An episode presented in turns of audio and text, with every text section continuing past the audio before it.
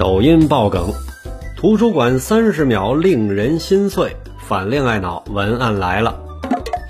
图书馆三十秒令人心碎，这又是个什么梗？今天呀，咱们就一起来了解了解。图书馆三十秒令人心碎，这个呀，最早出自于知乎的一个高赞回答，被转发到多个平台，甚至上过热搜。它的内容啊，就是自个儿男朋友跟另外一个女生保持了一年的越界的朋友关系。图书馆三十秒指的是男朋友在陪自己过生日许愿的时候，那个女生啊刚好发消息过来说图书馆停电了，好害怕。答主写道：“在我许愿的三十秒里，你是在担心他因为图书馆断电而害怕，还是希望以后年年都能陪我过生日？”哎呦，很多人是感同身受，被这个故事啊给戳中了。